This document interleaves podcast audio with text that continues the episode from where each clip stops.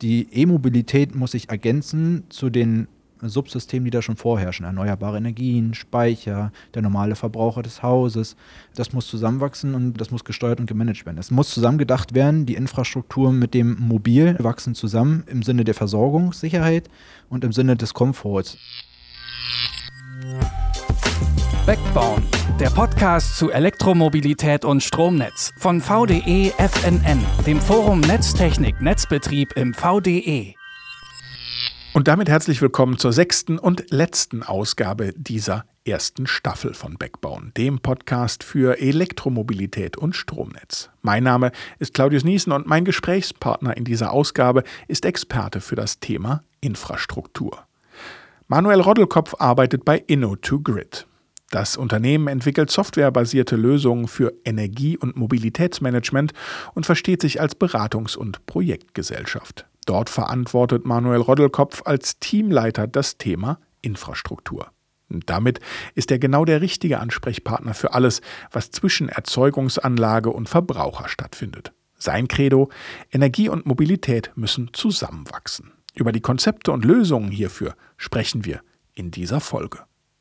Ich finde, das Tanken von Strom ist zu kompliziert. Jede Ladesäule funktioniert anders und überall laden geht auch nicht für alle. Warum ist das so? Das ist eine gute Frage, die uns immer wieder beschäftigt, vor allem für den Endnutzer. Für uns muss es intuitiv einfach sein und nutzbar. Leider wird es aber gerade so gespielt, dass die Standardisierung das nicht hergibt, dass wir intuitiv einfach dort an Ladesäulen abgerechnet werden. Ich war gerade beim Kunden, der Dienstfahrzeug durch Deutschland fährt und der meinte, es kann doch nicht sein, dass ich nach Brandenburg reinkomme und nach Minuten abgerechnet werde und fahre weiter nach MacPom und dann habe ich dort einen Kilowattstundenpreis. Wie soll ich das meinem Arbeitgeber klar machen? Was kriege ich da am Ende des Tages als Rechnung? Das darf nicht sein. Ja, es ist kompliziert. Woran liegt es? Ganz einfach gesagt, es gibt keine Standards.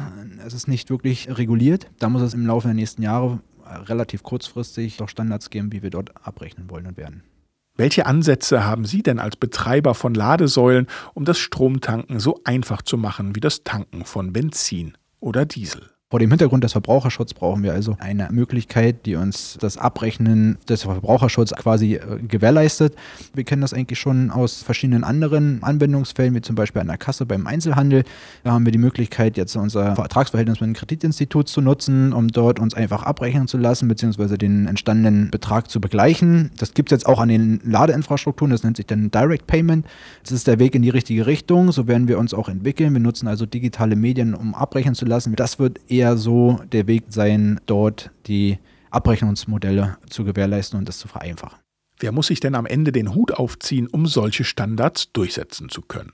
Es sind viele Hüte, die wir dort haben. Ich will gar nicht anfangen bei der Politik, weil ich glaube, dass zu kleinteilig wäre, denen zu erklären, dass Direct Payment eventuell die Zukunft wäre für intuitive Abrechnung, sondern es muss ein Zusammenspiel sein zwischen Industrie, Wirtschaft, den Betreibern und den Anbietern. Das heißt also derjenige, der sich in die Lage versetzt, einen Invest zu tätigen in Ladeinfrastruktur und dem Endnutzer etwas anbieten möchte. Das muss äh, ein Zusammenspiel sein, wie möchte man den Endkunden, mit dem Endkunden umgehen. Da muss ein Rollenverständnis sein und auch im Sinne des Kunden gedacht werden, was er eigentlich am einfachsten benötigt. Wenn wir einen Ausblick wagen, wie wird sich das Thema Abrechnung in den nächsten Jahren entwickeln? Bleibt es so kompliziert und kleinteilig oder erleben wir da eine Vereinfachung?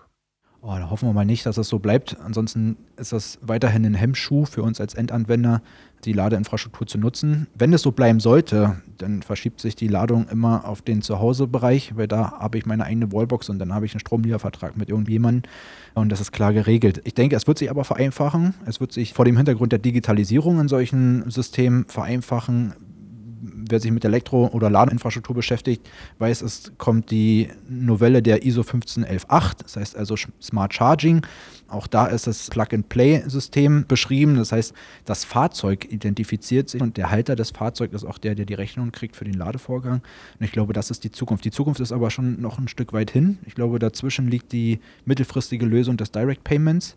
Eventuell gar nicht mehr unbedingt über ein Roaming-Angebot, sondern direkt mit dem Betreiber der Ladesäule oder den Anbieter vor Ort, sodass ich alle anderen Schleifen, die ich bezahlen muss im Hintergrund, auch irgendwie ausblende. Da wird sich hin entwickeln. Auch vergleichbar mit dem Mobilfunk.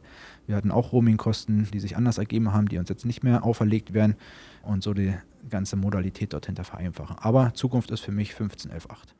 Das heißt, ich muss am Ende gar nichts mehr machen. Ich hinterlege meine Daten oder die meines Fahrzeugs und meine Rechnungsadresse und dann stöpsel ich mein Fahrzeug ein und dann rattert die Uhr? Korrekt. Vereinfacht gesagt ist es das, so wie es ja Tesla in Europa oder weltweit auch schon gemacht hat, der geltende Flatrate-Vertrag zum Auto. Es muss nicht unbedingt eine Flatrate sein als Modell dort hinter, aber genau so ist das die Methode zu verstehen. Und wie kriege ich das hin? Ist die Idee, dass es wie bei Tesla unterschiedliche Anbieter mit unterschiedlichen Tarifen gibt? Muss es ein Autoanbieter sein oder wer kommt da in Frage? Es kann ein Autoanbieter sein, auch da muss die Automobilwirtschaft deren Rolle langsam verstehen, dass das hinzukommt. Aus unserer Rolle heraus, meinem Verständnis heraus, gibt es immer zwei wichtige Punkte, wo wir laden. Und das ist zu Hause und das ist beim Arbeitgeber. Und wenn es zu Hause nicht mein Eigentum ist und ich in der Miete lebe, habe ich also einen Vertragspartner, der sie Vermieter nennt oder Verwalter. Auch er kann mir dieses Modell anbieten. Es muss nicht zum Auto gehören, es kann auch ein Modell sein der Hausverwaltung, eine Flatrate-LAN, wie auch immer zugehörig zu meiner Wohnung. Auf der anderen Seite kann ich mit dem Arbeitgeber das Gleiche haben. Wenn ich ein Dienstfahrzeug fahre, dann ist es wieder autobezogen. Wenn ich aber als privater Nutzer dorthin komme, als Mitarbeiter, kann auch dort an der Arbeitsstätte so eine Regelung stattfinden. Das heißt also, das muss nicht unbedingt der sein, der das Fahrzeug fährt oder mitbringt oder auch nicht der, der die Ladeinfrastruktur pflegt, sondern eigentlich diejenigen, die mir helfen, an meinem A- und B-Punkt meiner Strecke das Laden zu ermöglichen. Wie muss ich mir das künftige System vorstellen in puncto E-Mobilität und Smart Home Anwendungen, besonders in Ballungsgebieten? Wenn ich zu Hause lade, bin ich damit dann automatisch Teil von meinem Smart Home? Da läuft die Reise hin. Es muss zusammengedacht werden, die Infrastruktur mit dem Mobil, also Immobil und Mobil wachsen zusammen im Sinne der Versorgungssicherheit und im Sinne des Komforts. Smart Home, eventuell ein bisschen weiter gefasst, das ganze Smart-Thema, ob es ein kommerzielles Bürogebäude ist, was smartifiziert wurde, ob es das Smart Grid ist. Die E-Mobilität muss sich ergänzen zu den Subsystemen, die da schon vorherrschen. Erneuerbare Energien, Speicher, der normale Verbraucher des Hauses. Das muss zusammenwachsen und das muss gesteuert und gemanagt werden. Es muss eine Intelligenz geben, das ist ja die Smartifizierung, wie auch immer die aussehen muss und wie komplex sie sein muss, aber die muss in der Lage sein, diese Dinge zusammenzuführen und zu managen. Was ist konkret das Wichtigste, das ansteht, wo auch ich als Verbraucher merke, es geht wirklich zusammen? Das Wichtigste ist, dass Erzeugung und Verbrauch übereinander liegen müssen. Beide äh, Systeme dürfen nicht mehr separat betrachtet werden, sondern müssen lokal am Haus zusammengebracht werden und müssen übereinander gelegt werden, dass wir das E-Mobil, was ja ein anderes Nutzungsprofil hat, meistens wie die Erzeugungsanlage Strom erzeugt, dass es eventuell durch einen Speicher ergänzt wird. Wenn der Strom nicht reicht, dass es über eine gewisse Sektorkopplung auch mit der Wärmeversorgung des Hauses gekoppelt werden kann. Das sind die Punkte, die ergänzt betrachtet werden müssen. Das heißt also, das Stichpunkt ist Sektorkopplung, sektorenübergreifend, Mobilität und äh, Strom. Die Schnittstellen müssen klar definiert werden. Hat das am Ende auch für mich Komfortvorteile? wenn wir jetzt den Bereich Alexa oder Echo oder Google generell betrachten, klar, also es soll auch Komfortteile haben. Das haben wir eh durch die Raumautomatisierung und Smart Home Bereich, dass wir steuern können, dass wir per Sprachnachricht was machen können. Es soll sich aber auch Komfortteile entwickeln über meinen ökologischen Footprint und natürlich ökonomische Anreize. Wenn ich meinen eigenen Strom auf dem Dach erzeuge und den sogar an mein Fahrzeug gebe, wenn das Fahrzeug in der Lage ist, in Zukunft auch den Strom wiederzugeben, in der Zeit, wo ich eventuell keine Erzeugung habe, sondern das Fahrzeug als Zwischenpuffer nutzen kann, dann agiere ich ja als sogenannter Prosumer, also Zusammenschluss aus Produzent und Konsument, für mein eigenes Haus. Und da muss es schon oder sollte es auch Vorteile und Mehrwerte haben für mich als, als derjenige Betreiber über das normale Komfortleben hinaus, ja es ist ja schon so, dass immer wieder so eine diffuse Angst geschürt wird mit Stimmen, die sagen dann, übermorgen sitzen wir alle im Dunkeln, wenn die jetzt noch alle E-Auto fahren. Warum diese Schwarzmalerei? Das menschlich bedingt. Jetzt können wir in die Psychologie reingehen. Veränderungen ist immer, was wir grundsätzlich erstmal nicht wollen. Und dann sehen wir dort gewisse negative Punkte, bevor wir positive Mehrwerte sehen. Also davon mal abgesehen, kann man dem natürlich folgen. Wenn ich eine große Last ans Netz bringe, bricht das Netz oder kann das Netz zusammenbrechen, beziehungsweise die Versorgung kann nicht mehr gewährleistet werden. Aber auch da gibt es prominente Beispiele. Wir stecken auch nicht alle den Föhn in die Steckdose gleichzeitig. Hier in dem Fall ist eher der, der Treiber dessen, dass die Betriebsmittel in den Netzen für die hohe Anforderungen der Elektromobilität eventuell nicht grundsätzlich ausgelegt ist, vor allem in den niederen Spannungsebenen, wo wir als Endverbraucher auch angeschlossen sind und da muss nachgebessert werden. Was heißt das genau, Betriebsmittel? Die Schutzkomponenten, die dafür verantwortlich sind, dass die Anlage und der Personenschutz gewährleistet werden kann. Die Leitungen sind eventuell nicht so hochdimensioniert. Sie sind nicht dimensioniert für bidirektionale Flüsse, vor allem im Hausnetz auch nicht. Die Trafostationen tun sich schwer damit, Spannung anzupassen, wenn auf einmal fünf Erzeugungsanlagen aus den Heimbereichen in das vorgelagerte Netz rein, reindrücken. Das sind so Dinge, die eventuell nicht überall in den Netzgebieten so ausgelegt sind. Aber das sind alles technisch lösbare Fragestellungen.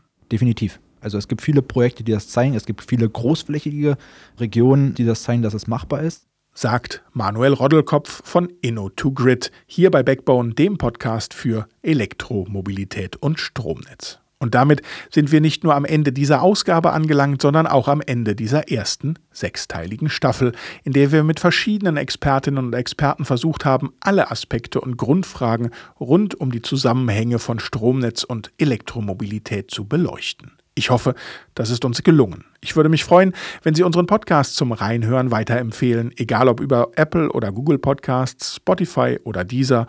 Backbone gibt es überall da, wo es gute Podcasts gibt. Und wenn Sie Lust aufs Lesen haben, auf dem Online-Portal Backbone gibt es jede Menge interessanter Stories und nützlicher Hinweise. Ganz praxisnah. Klicken Sie einfach mal rein, backbone.vde.com. Vielen Dank fürs Reinhören und vielleicht ja bis bald mal wieder. Am Mikrofon verabschiedet sich Claudius Niesen. Tschüss und bis bald. Backbone, der Podcast zu Elektromobilität und Stromnetz von VDE FNN, dem Forum Netztechnik Netzbetrieb im VDE.